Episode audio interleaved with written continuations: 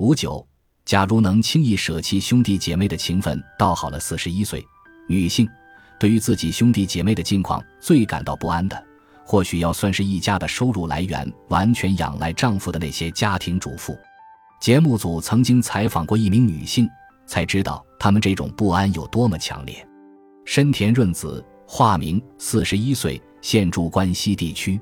四月下旬，在位于横滨市内首屈一指的网红打卡地的一家咖啡馆，笔者以及节目组其他成员同深田女士见了面。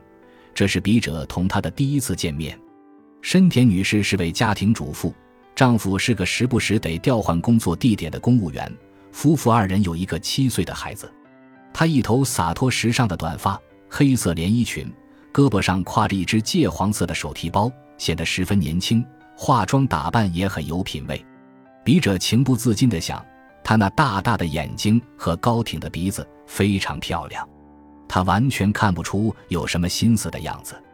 不好意思，占用您时间了，我是 NHK 的新闻评论员，让您久等了，真是不好意思。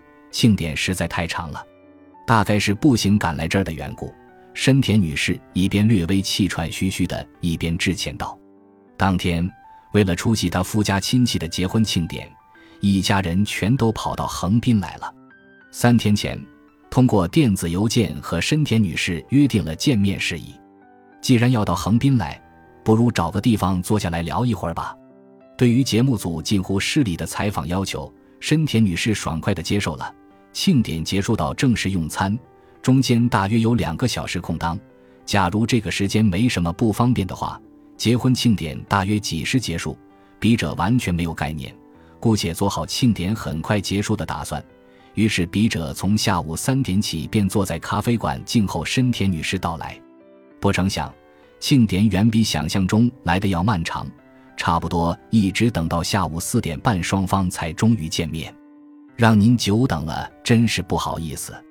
深田女士大概因为自己的迟到而感到歉疚，笔者宽慰她说：“没关系，您完全不用介意。”之后，他仍然低头垂眉。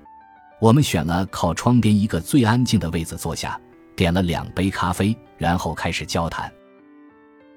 感谢您的收听，本集已经播讲完毕。喜欢请订阅专辑，关注主播。主页更多精彩内容等着你。